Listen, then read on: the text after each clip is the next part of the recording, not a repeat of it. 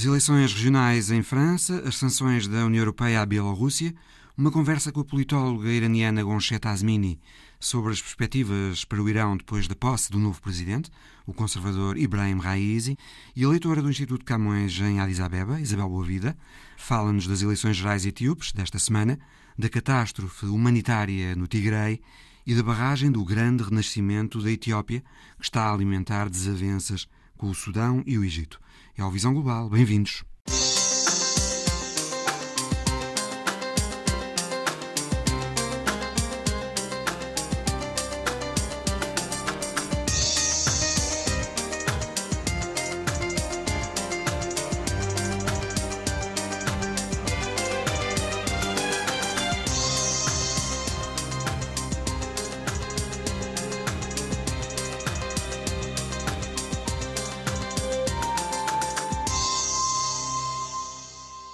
Franceses votam hoje na segunda volta das eleições locais, escolhem os representantes nas assembleias de 13 regiões e 96 departamentos. José Manuel Rosendo, correspondente da Antena 1 em Paris, boa tarde. Vamos ver o que acontece nesta segunda volta, mas a primeira, na semana passada, deu-nos algumas indicações. O partido do presidente, Emmanuel Macron, a República em Marcha, parece ter pouco apoio local, só teve 11% dos votos a par dos socialistas e dos verdes. Boa tarde, Mário. É assim, de facto, o partido de Emmanuel Macron eh, não teve um bom resultado eleitoral, antes pelo contrário. Há expectativa, naturalmente, em relação às presidenciais do próximo ano, depois destes resultados, sendo que, em relação ao Partido Socialista, aguentou-se, os socialistas aguentaram-se, embora em muitos casos em coligação com outros partidos, o mesmo acontecendo com os verdes, sendo que os verdes melhoraram o resultado e estão a surgir, digamos assim, como a principal força à esquerda do Partido eh, Socialista. Na primeira volta, de facto, eh, a abstenção foi muito grande, foi uma abstenção histórica. As sondagens que estão a ser feitas eh, pelo Instituto de, de Recolha de Opinião aqui em França apontam para uma abstenção na segunda volta ligeiramente inferior àquela que se verificou na primeira volta. E agora há de facto que, que esperar para ver qual é a resposta do eleitorado sendo que de facto desta primeira volta fica essa, essa, esse mau resultado do partido do, em marcha de Emmanuel Macron. E fica também outra coisa que é o mau resultado da extrema-direita e, eh, de algum modo, o eh, solidificar dos resultados da direita, a direita clássica francesa, que não se pode queixar dos resultados desta primeira volta das eleições regionais e departamentais. Dá a ideia de que a principal líder da oposição em França, Marine Le Pen, e o partido dela, de extrema-direita, eh, não conseguem expandir a base eleitoral. O partido teve só 19% dos votos na primeira volta destas eleições, quando tinha tido 28% nas eleições locais anteriores, há seis anos. De facto, o partido de Marine Le Pen caiu. Foi um trambolhão. É, foi um trambolhão. Eu tenho seguido alguns debates aqui nas televisões francesas e, uh, por exemplo, muito recentemente, Pascal Perrinot, um professor de ciência política, dizia que o voto em Marine Le Pen era um voto contra o sistema, mas a normalização do partido uh, e da, da líder da antiga Frente Nacional fez com que esse voto deixasse de ter essas características. Ora bem, é muito difícil analisar aquilo que se passou com esta fortíssima abstenção digamos que há opiniões para todos os gostos, sendo que há também uma sondagem publicada no Le Figaro que diz que eh, 91% dos inquiridos dizem que esta abstenção revela uma ruptura entre os cidadãos e a vida política. Na verdade, Zé, nunca tão poucos eh, franceses votaram nas eleições. É verdade. É Na primeira volta, histórica. só cerca de um terço dos eleitores votaram. Exatamente. Eh, ainda nesta sondagem, 86% dos inquiridos dizem que esta abstenção é um sinal de alarme e 73% dizem que uh, é um sinal de inquietação para a democracia. Metade daqueles que não foram votar, ainda referidos por esta sondagem, dizem que não foram votar por desconfiança e por desinteresse. E agora, já, o, já o disseste, as sondagens apontam para uma participação maior, mas não muito, não é? Nesta segunda não volta. Muito uhum. cerca de 2 a 3% acima, digamos assim. Eh, é este o cenário que temos em França. Eh, a França, podemos dizer, Mário, nesta altura vive eh, um verdadeiro turbilhão político, quer à esquerda, quer à direita. O Le Figaro, por exemplo, fez um título dizendo que a esquerda e os ecologistas estão à beira da implosão. É bom dizer que o Figaro é um jornal conectado com a direita. Pois.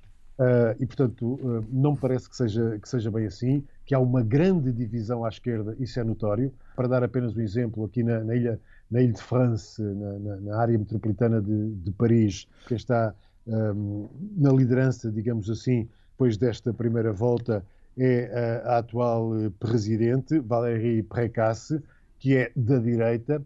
E só para termos um exemplo, Manuel Valls, antigo primeiro-ministro socialista francês, e também o antigo presidente do PS aqui da região de Paris já vieram dizer que não vão votar na aliança que foi construída à esquerda para combater Pécresse. Portanto, vão votar à direita. Isto dá uma ideia de como o espectro político francês está dividido.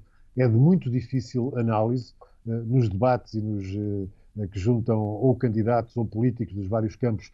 É frequente a acusação de traição, ou seja, há muitos políticos a saltarem de um lado para o outro. E, portanto, é este, é este turbilhão político que a França, neste momento, está, está a viver nestas eleições, olhando, obviamente, para as presidenciais do próximo ano. Já o referiste, Zé. Quem talvez tenha tido alguma razão para celebrar na primeira volta foram os republicanos, os golistas de centro-direita, que tiveram 29% eh, dos votos na primeira volta, não é? Exatamente, a nível nacional. Hum. A nível nacional, eh, tiveram regiões em que obtiveram excelentes resultados, Uh, Xavier Bertrand, por exemplo, no Zone de France, tem praticamente a vitória, a vitória garantida. Ele é, aliás, apontado como um dos candidatos presidenciais. E será talvez, é uma das maiores expectativas para esta segunda volta, ver o resultado obtido por Xavier Bertrand, na região dele, já que, como dizes, ele vem-se afirmando como talvez o mais sério adversário de Macron no centro-direita para as presidenciais do próximo ano. É uma possibilidade muito forte, apontada pelos analistas aqui em França. O próprio Xavier Bertrand uh, admitiu essa possibilidade, embora nestes momentos em que há outras eleições uh, que estão a decorrer, os candidatos, enfim, que têm essa expectativa de mais tarde poderem ser candidatos presidenciais, enfim, falam sempre por meias palavras, relegam sempre essa questão como que para um segundo plano, mas de facto ele é apontado como candidato, mas também a candidata da direita aqui na Ilha de França, Valérie Préquès, uhum. que se vencer estas eleições eh, poderá sempre dizer que venceu contra tudo e contra todos, inclusive é contra uh, o partido de Marine Le Pen, e poderá também ela ser uma forte candidata presidencial uh, nas eleições da próxima primavera. O correspondente da Antena 1 em Paris, José Manuel Rosendo. Agora, o não da UEFA a que se iluminasse o estádio Allianz Arena de Munique com as cores da comunidade LGBT e a polémica lei do governo de Viktor Orban que fez a Hungria retroceder na proteção dos homossexuais. É a imagem da semana de Paulo Dentinho. Um homem corre pelo meio de um campo de braços no ar, esvoaçando a bandeira pelos direitos da comunidade LGBT. A baliza em fundo diz-nos que é num estádio de futebol. O instantâneo ocorre escassos momentos antes do jogo entre a Alemanha e a Hungria e simboliza aquele que é agora um intenso assunto europeu. Ao opor-se aos planos para iluminar o estádio de Munique com as cores do arco-íris, a UEFA deu a impressão de aprovar a nova legislação homofóbica húngara aprovada em meados do mês. Ela equipara a homossexualidade à pedofilia e proíbe conteúdos aos menores de 18 anos que possam promover, dizem eles, a homossexualidade. A poesia de Rimbaud os romances de Thomas Mann, Marcel Proust ou Marguerite Yourcenar arriscam-se assim a ser banidos das salas de aula e a passarem a ter acesso restrito nas livrarias húngaras. O mesmo é válido para filmes, séries, desenhos animados, músicas. É todo um programa de preconceitos que está em vista. And now German Chancellor Angela Merkel has criticized a new law in Hungary banning the LGBTQ educational content for children as wrong. Listen in. Erstmal äh, halte ich dieses Gesetz für falsch und auch mit meiner Vorstellung von Politik nicht vereinbar. Wenn man homosexuelle, gleichgeschlechtliche Lebenspartnerschaften erlaubt, aber die Aufklärung darüber an anderer Stelle einschränkt, dann hat das auch mit Freiheit von Bildung und Ähnlichem zu tun. Also das ist für mich äh, etwas, was ich politisch ablehne. Über die Vertragsverletzungsverfahren entscheidet die Kommission. Ich bin mir nicht ganz sicher, ob das ungarische Parlament dieses Gesetz schon verabschiedet hat oder ob es noch in der Beratung ist. Auf jeden Fall findet es meine deutliche Kritik. As críticas choveram de todos os lados, quer na Alemanha, quer na restante Europa. A Comissão Europeia recebeu até uma nota de protesto onde se exige uma ação em nome da inclusão, dignidade humana e igualdade. Está assinada por vários dirigentes, entre eles Macron, Merkel e Mário Draghi. Von der Leyen chegou a referir a lei húngara como sendo uma vergonha. The Hungarian bill is a shame. And uh, I've instructed my responsible commissioners to write a letter to the Hungarian authorities um, concerning or expressing our legal concerns before the bill enters into uh, force. O governo de Viktor Orban e a UEFA conseguiram, desta forma, o que nenhuma ONG ou notícia de imprensa tinha alcançado: tornar a recente lei anti-gay da Hungria num enorme debate e expor, mais uma vez, a clivagem em torno do Estado de Direito na Europa. Imagem da semana de Paulo Dentinho que pode ver no Facebook da RTP Notícias. A Bielorrússia foi alvo esta semana de novas sanções internacionais por causa do avião da Ryanair desviado para Minsk para deter um ativista. Primeiro, no início da semana, a União Europeia, os Estados Unidos, o Canadá e o Reino Unido, concertados, anunciaram que mais dirigentes bielorrussos passaram a estar sujeitos a sanções e depois, no final da semana, a União Europeia decretou sanções dirigidas aos principais setores exportadores da Bielorrússia. As empresas europeias não podem importar bens da Bielorrússia, nem fazer qualquer tipo de negócio com o país, são afetados produtos como o tabaco, os produtos petrolíferos e, sobretudo, José Milhares, boa tarde, o potássio. O potássio para fertilizantes, de que a Bielorrússia é o principal exportador mundial. Esta talvez seja a sanção que mais dói, digamos. É, digamos que esta sanção é sem dúvida a mais dolorosa, embora a exportação de produtos petrolíferos não seja também branda, digamos, porque a Bielorrússia comprava e compra eh, petróleo barato à Rússia, eh, depois transforma-o e vendia gasolina para os países da União Europeia, o que era um negócio bastante rentável. No que diz respeito ao potássio, isso é muito importante, as sanções europeias não prejudicam, digamos, as vendas do, do, do potássio propriamente dita, porque os maiores compradores de potássio uh, bielorrusso são o Brasil e a China. Mas prejudica, Zé, o escoamento do potássio pelo Ora, Báltico. Exatamente, exato. Esse é que vai ser um problema e que a Bielorrússia vai ter que encontrar rapidamente uma forma logística adequada para continuar a exportar este produto. Tem que encontrar alternativas. Outros países, outros portos. Exatamente, exatamente. Poderá, por exemplo, passar pela Rússia. Uh, não estou a ver uh, neste momento outros portos próximos da Bielorrússia por onde possa sair este, este, produto utilizado para produzir fertilizantes, a não ser uh, os portos russos do norte da Rússia. A atividade financeira, a atividade bancária, também ficou sujeita a sanções da União Europeia o acesso da Bielorrússia aos mercados internacionais do crédito fica muito mais restringido. É, exatamente, são proibidos os investimentos e o empréstimo de dinheiro por parte de bancos da União Europeia uh, à Bielorrússia. E esta medida, claro que poderá, irá certamente uh, criar prejuízos. Uh, no entanto, não esperemos que estas sanções que são o quarto pacote já tomado e já se está à espera de um quinto, venha pôr em causa o regime de Alexander Lukashenko. Cria dificuldades, mas não coloca em jogo a, a situação de Lukashenko e a razão principal é porque por detrás de Lukashenko eh, está a Rússia. Moscovo terá mais uma vez de sair em socorro do regime de Lukashenko, nomeadamente com apoios financeiros? Ora, exatamente. Isso aí é o que a Rússia vai ter que entrar uh, uh, com dinheiro como forma de, de compensar uh, estes, estes prejuízos. Se o fizer, não será a primeira vez. Não, não, nem será a primeira, nem será a última. Aliás, aliás, as autoridades bielorrussas para envolverem a Rússia nesta confusão veio mesmo dizer que estas sanções não são propriamente contra a Bielorrússia, são sanções para enfraquecer a Rússia.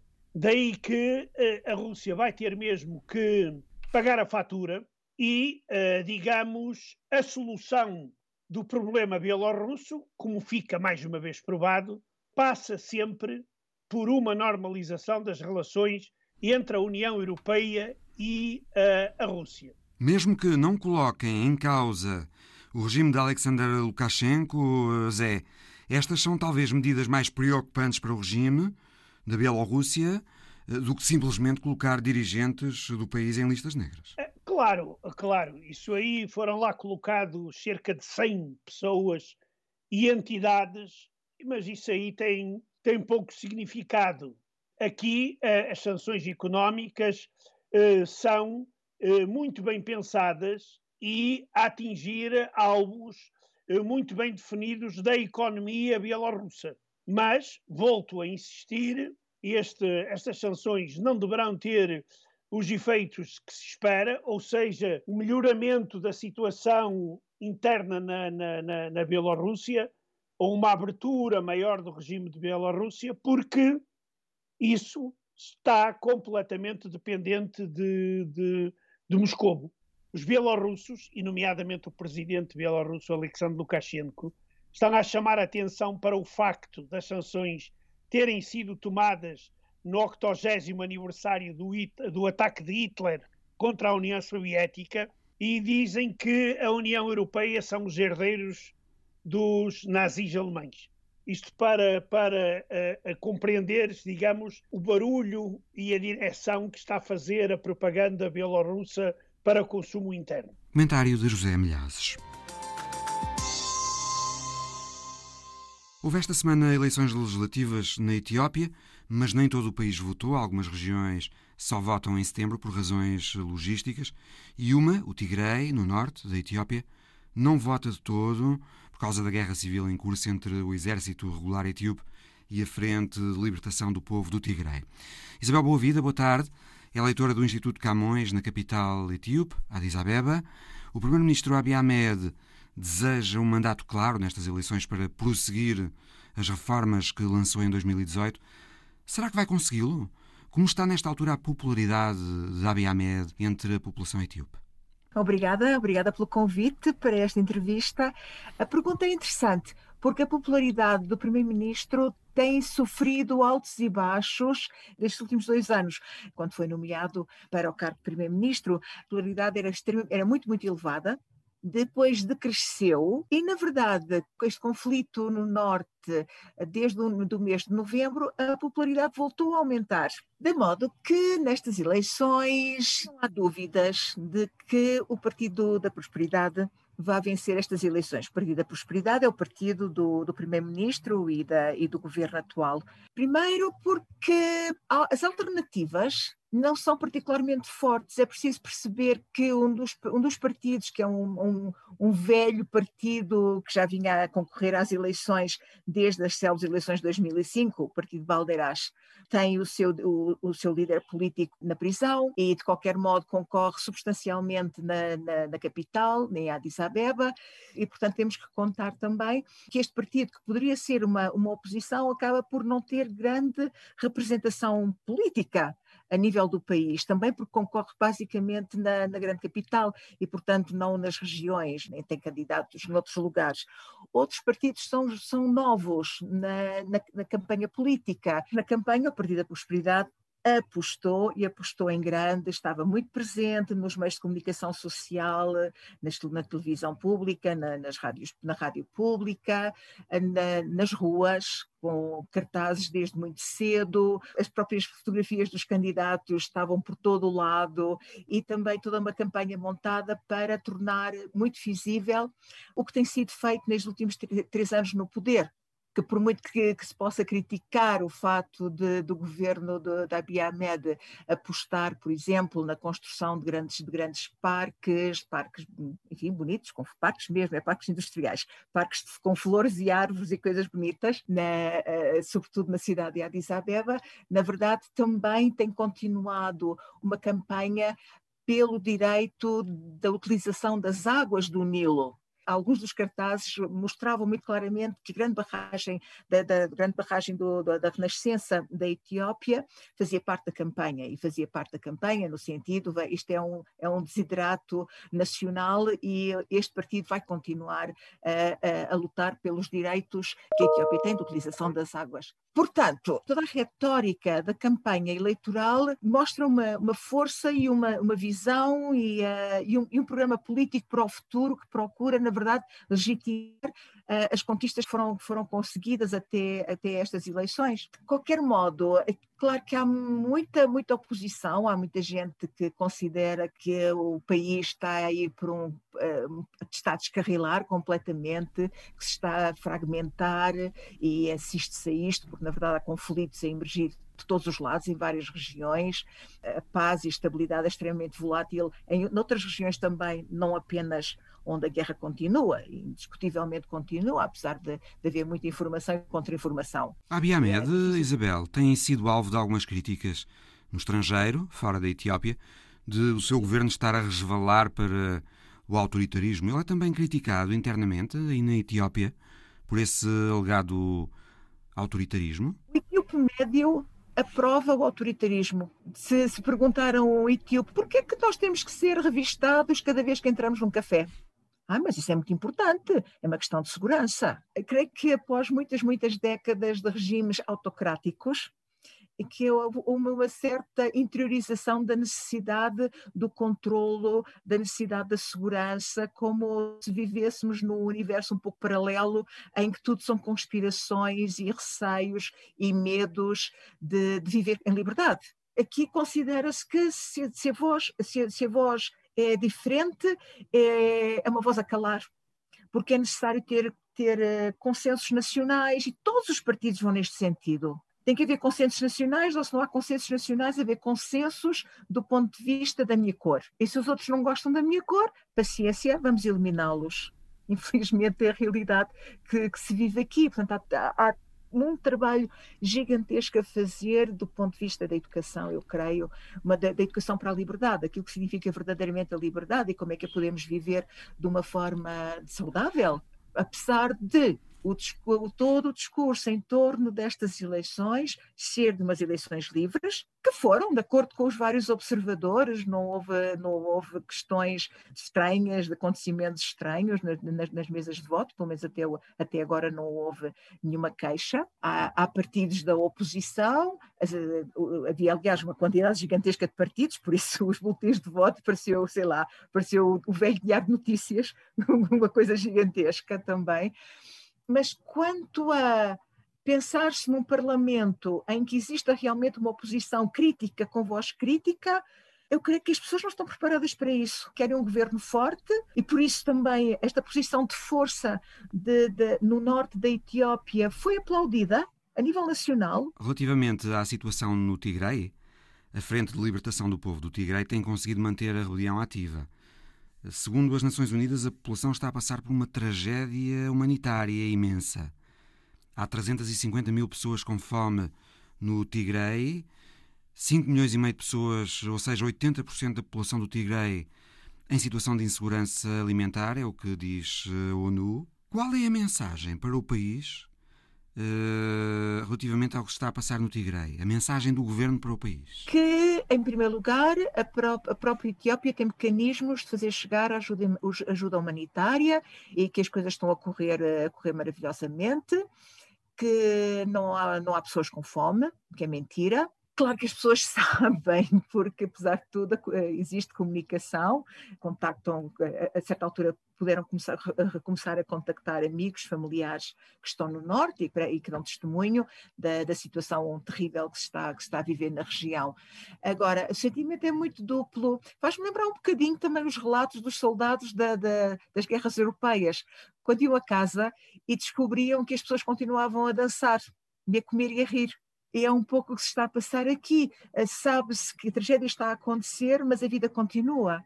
Não há manifestações, de certa forma, engole-se que a mensagem do, do, do, governo de que as acusações são forjadas por uma conspiração internacional contra a própria Etiópia enquanto nação, querem contribuir para o enfraquecimento e a fragmentação do país, que as mídias internacionais e os governos internacionais estão a ser manipulados pelo próprio TPLF e pelas pessoas de etnia tigrei na diáspora. Na verdade, agora, aquilo que, pouco que nós podemos saber, a larga maioria da população do Tigray, tal como a larga maioria da população na Etiópia, é rural vive numa agricultura subsistência. O ano passado e há dois anos, a, a zona do Tigray foram alvo de grandes devastação provocada pelos gafanhotos, pragas de gafanhotos as culturas foram parcialmente destruídas. Veio a guerra, depois dos gafanhotos, vieram, vieram, outro, vieram outros gafanhotos, vieram os gafanhotos armados.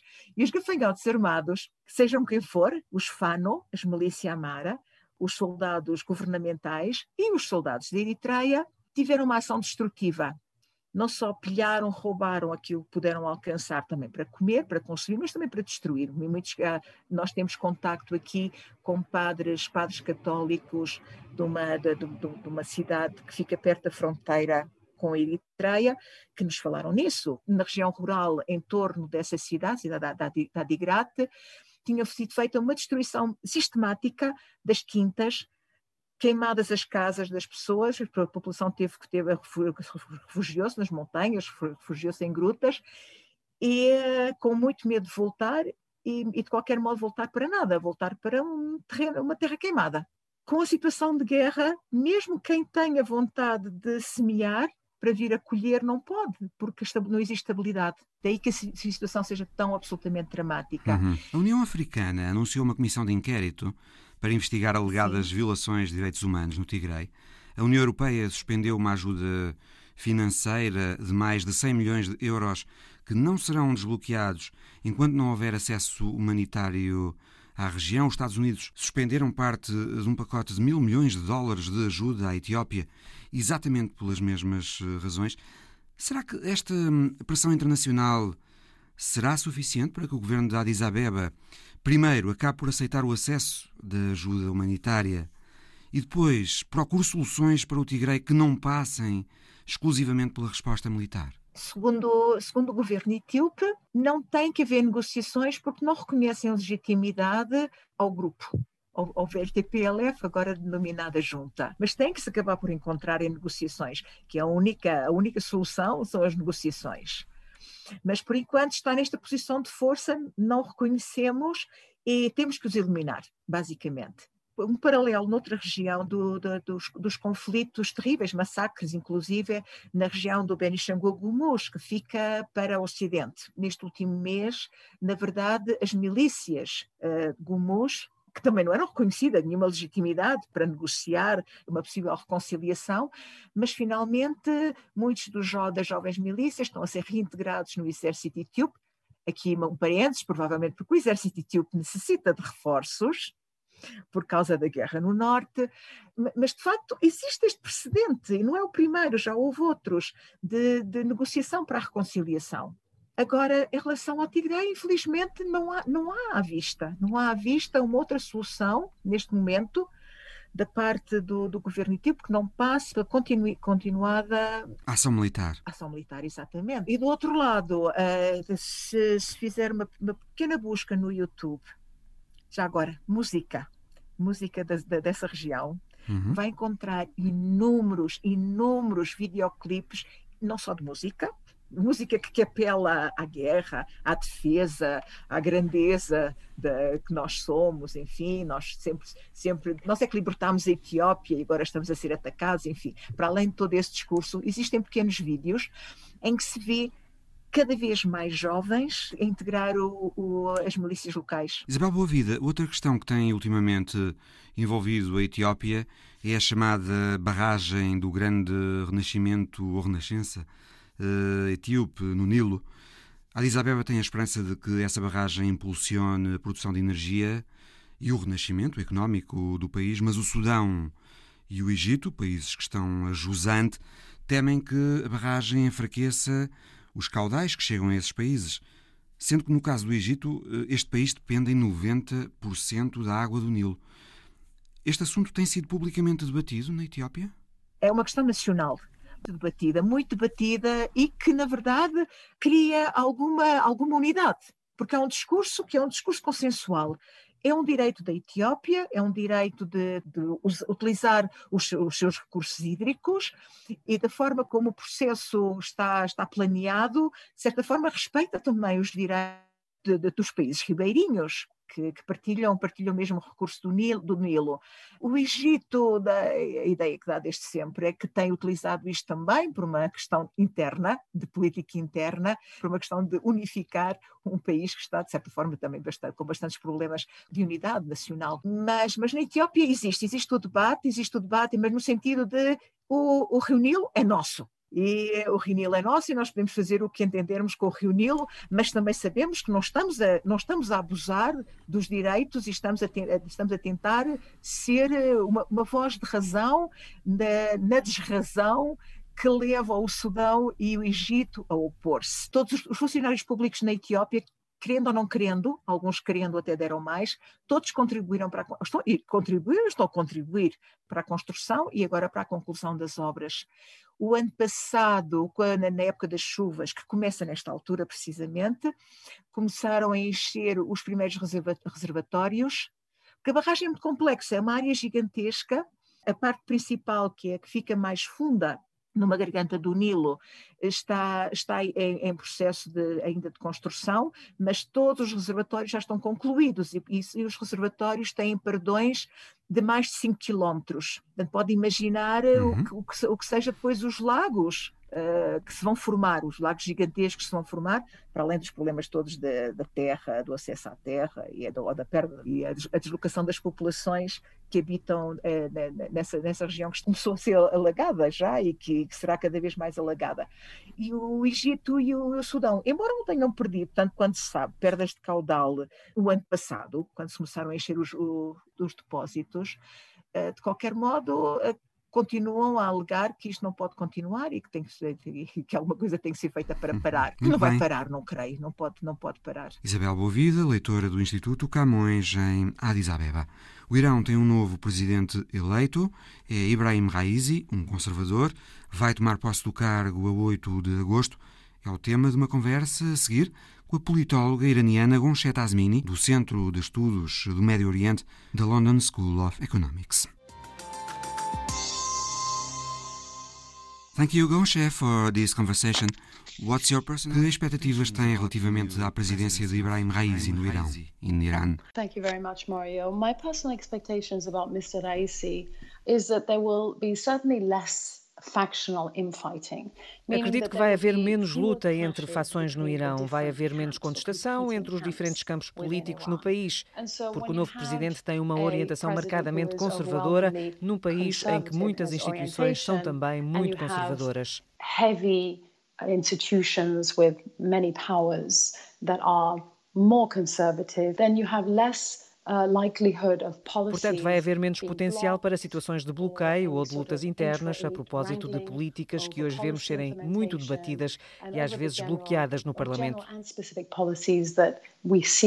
Um, that are debated a lot in Parliament and can create blockages. Um, in terms of international relations, I think that what we're going Em matéria de política externa, penso que vamos ver uma mudança. O Irão vai virar-se para o sul e para leste. Penso que o país vai começar a desenvolver parcerias económicas e alianças políticas mais orientadas para leste, com a China, a Rússia, o Extremo Oriente e a Ásia Central, ou seja, em geral, os países não alinhados. Uh, and generally the non-aligned countries.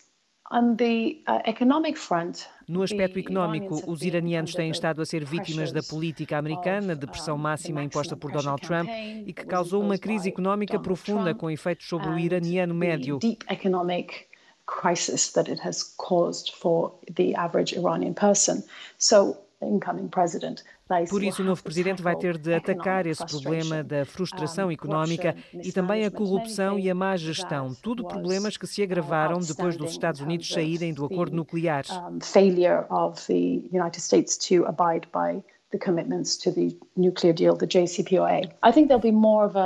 Penso que vai haver uma tendência maior para reavivar a ideia de uma economia de resistência e para tornar o Irão mais autossuficiente.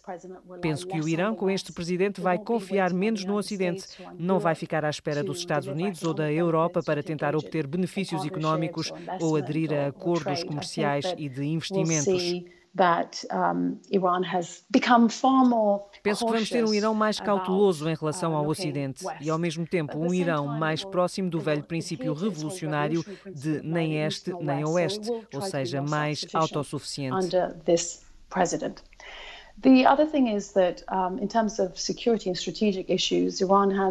Relativamente às questões estratégicas e de segurança, o Irão tem sido vítima de atos de sabotagem nos últimos anos.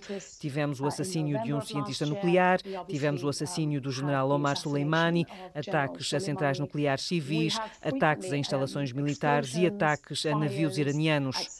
Por isso, a segurança vai ser um aspecto no topo da agenda do presidente Raisi um, central to Mr. Raisi's agenda. It will be it will be top on his agenda. This doesn't mean that he will oppose the nuclear deal. Não significa que se vá opor ao acordo nuclear, mas vai deixar claro que se a comunidade internacional e os Estados Unidos quiserem trabalhar com o Irão, vai haver abertura. Mas se não quiserem, o Irão não vai ficar refém do Ocidente. Vai trabalhar para ser mais autossuficiente. When it comes to the JCPOA, the nuclear deal, I think that Mr. Raisi will continue with the same policies. Portanto, acho que Raisi vai prosseguir as mesmas políticas relativamente ao acordo nuclear, porque quer aliviar as sanções económicas, mas acho que ele não vai querer negociar mais nada para além do que já está no acordo. Framework of the JCPOA. No more add-ons, no more no, no sort of um, revision or modification. Vai querer ficar com o que uh, está no acordo original sem mais acrescentos ou revisões. Penso que ele vai ser muito firme nas negociações. Uh, com o novo presidente vamos ver também muito menos preocupações com a sociedade civil e o desenvolvimento político de princípios de pluralismo ou de democratização. And, um, and democratization, let's say. Mr. Raisi has said that uh, Raisi disse que a primeira prioridade de política externa será tentar melhorar as relações com os vizinhos do Golfo. Será uma missão difícil, considerando, por exemplo, as posições contrárias da Arábia Saudita no que se refere à guerra no Iémen ou ao acordo nuclear? Or Saudi opposition to the nuclear deal? Um, I don't think it's impossible to bridge the gap between eu não acho que seja impossível eliminar o fosso entre o Irão e os vizinhos árabes. Acho que o problema é estarem sempre os Estados Unidos no meio. E claro que isso causa problemas em termos de percepção de segurança. O problema neste momento entre o Irão e as monarquias do Golfo é haver diferentes objetivos estratégicos. Penso que o Irão vai estar disponível para dialogar e para tomar medidas que geram confiança. Vai estar disponível para que haja uma mediação. Penso, aliás, que foi sempre essa a ideia, mesmo com o presidente Rouhani, criar uma arquitetura de segurança comum no Golfo Pérsico. Uma arquitetura de segurança capaz de responder a todas as preocupações legítimas de segurança. Mas penso que é importante percebermos que acabamos sempre desavindos por culpa dos Estados Unidos terem tido sempre aqui um papel central. Quanto à situação no Iêmen, o presidente Biden disse que quer ver progressos, quer que os combates acabem e não quer continuar a apoiar as operações sauditas no Iêmen. Mas, como é sabido, o Irão apoia os Houthis, que controlam neste momento 70% da população do Iêmen. E para se conseguir progressos na guerra, vai ser preciso o Irão para influenciar os Houthis. Ou seja, o Irão é central no conflito do Iêmen. In order for them to de-escalate, we need Iran to influence them. So Iran is central in the Yemen conflict. Mr. Raisi, Raisi também disse que a estratégia iraniana de apoiar milícias regionais e o programa de desenvolvimento de mísseis não são negociáveis. Significa que os Estados Unidos têm de aceitar estas posições como pré-requisitos para qualquer acordo com o Irão? Must accept these positions as preconditions for any agreements? I think the United States has already is already aware that this is a precondition. Acho que os Estados Unidos já estão cientes de que isso são pré-condições. O Irão não vai abandonar o programa de desenvolvimento de mísseis nem vai alterar significativamente a doutrina estratégica de apoios militares regionais, porque é uma estratégia construída essencialmente sobre o princípio da dissuasão. Very much built on deterrence, on the principle of deterrence. The way that this calculus is laid out in the region, the reason that Iran O Irão tem de facto essa estratégia de defesa baseada naquilo que as pessoas chamam guerras proxy, erradamente na minha opinião. People call it proxies or surrogates, which I think are the wrong terms, but it has deeply O Irão tem ligações antigas e profundas, por exemplo, com milícias no Iraque e também tem uma presença forte na Síria. E isso é por razões da própria segurança do Irão. Iran has this sort of. Precisa desse dispositivo para evitar confrontações militares e para prevenir ações de desestabilização do regime. And to prevent any sort of regime destabilization efforts and of course terrorism. E claro, para prevenir o terrorismo. Estes aspectos são cruciais e, portanto, não vai haver qualquer abertura para os negociar. O programa de desenvolvimento de mísseis não vai recuar enquanto o Irão não tiver garantias de segurança. Essa foi sempre a fórmula. Israel has voiced its concerns. Israel expressou preocupações acerca de Ibrahim Raisi e da vontade de aliviar a pressão sobre o Irão. O novo primeiro-ministro israelita, Naftali Bennett, chamou Raisi o carrasco, responsável pela execução de milhares de iranianos. Israel pode ser um obstáculo ao progresso das conversações com o Irão? Can Israel possibly be an obstacle to um, progress in talks with Iran? Penso que Israel foi sempre um obstáculo ao progresso das negociações com o Irão, sobretudo porque se o Irão normalizar relações com os Estados Unidos e com os seus rivais regionais, isso vai reforçar o Irão. Portanto, Israel está sempre desconfiado das intenções do Irão e os dois países estão sempre em conflito. Israel is always wary of Iran's intentions. There's a constant clash between the two. Uh, countries that we've seen over time, we see Por isso, temos visto ao longo do tempo ataques constantes dos israelitas a alvos pró-iranianos, por exemplo, na Síria. Vemos também indicações de envolvimento israelita em atos de sabotagem contra interesses iranianos. Isso continua e não parece que vá mudar. Vamos provavelmente ver acontecer com Naftali Bennett o mesmo que vimos com Netanyahu. Netanyahu. Quanto à ideia de que Ibrahim Raisi é um carrasco, ela tem a ver com o facto de ele ter estado envolvido, depois de 1988, naquilo a que eles chamam as purgas, uma coisa que tem sido muito exagerada em termos de número de vítimas. Estamos a falar de um homem que na altura tinha 20 e tal anos e era um revolucionário. Eu não acho que um homem de 20 anos pudesse ser o responsável por aqueles assassínios ou purgas de dissidentes depois da guerra Irão-Iraque. So-called dissidents after the Iran-Iraq War. Mm. Um, I think that always young revolutionary men operate under the guidance of an eminence grise. So I would have to think that we need to contextualize that. De certeza que atuava sob as ordens de alguém. Portanto, acho que temos de contextualizar isso. Não conhecemos todos os detalhes, mas infelizmente ele foi associado a isso. Inclusivamente, foi alvo de sanções americanas por causa disso. Vamos ver. Espero que ele consiga explicar esse passado. É uma coisa que tem a ver com o passado dele e com as circunstâncias próprias da altura, no fim da guerra Irão-Iraque, uma guerra que durou muito tempo.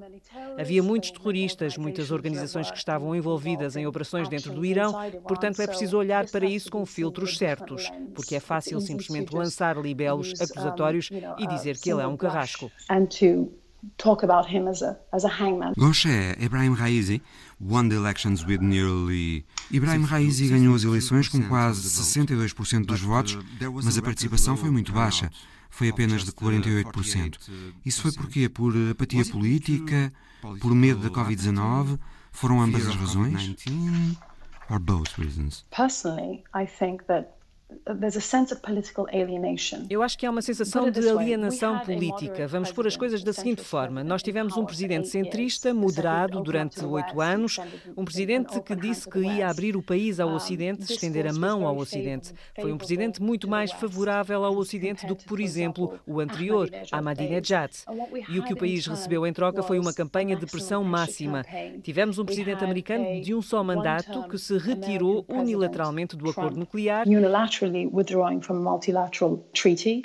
We had the devastating effects of the sanctions. Tivemos os efeitos devastadores das sanções, tivemos depois as consequências desastrosas desta pandemia que pesaram particularmente sobre o Irão e, portanto, é claro que as pessoas começam a ter esta sensação de não terem destino nenhum, de não terem nenhum papel nos destinos do país.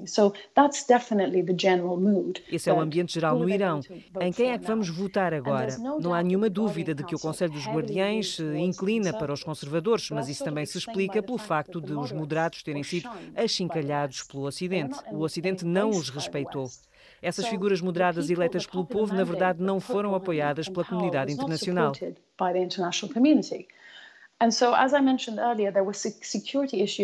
E como referi anteriormente, houve questões estratégicas e de segurança que passaram para primeiro plano e que levaram o Conselho de Guardiães, que tem o poder de vetar candidatos à presidência, a desta vez rejeitar moderados.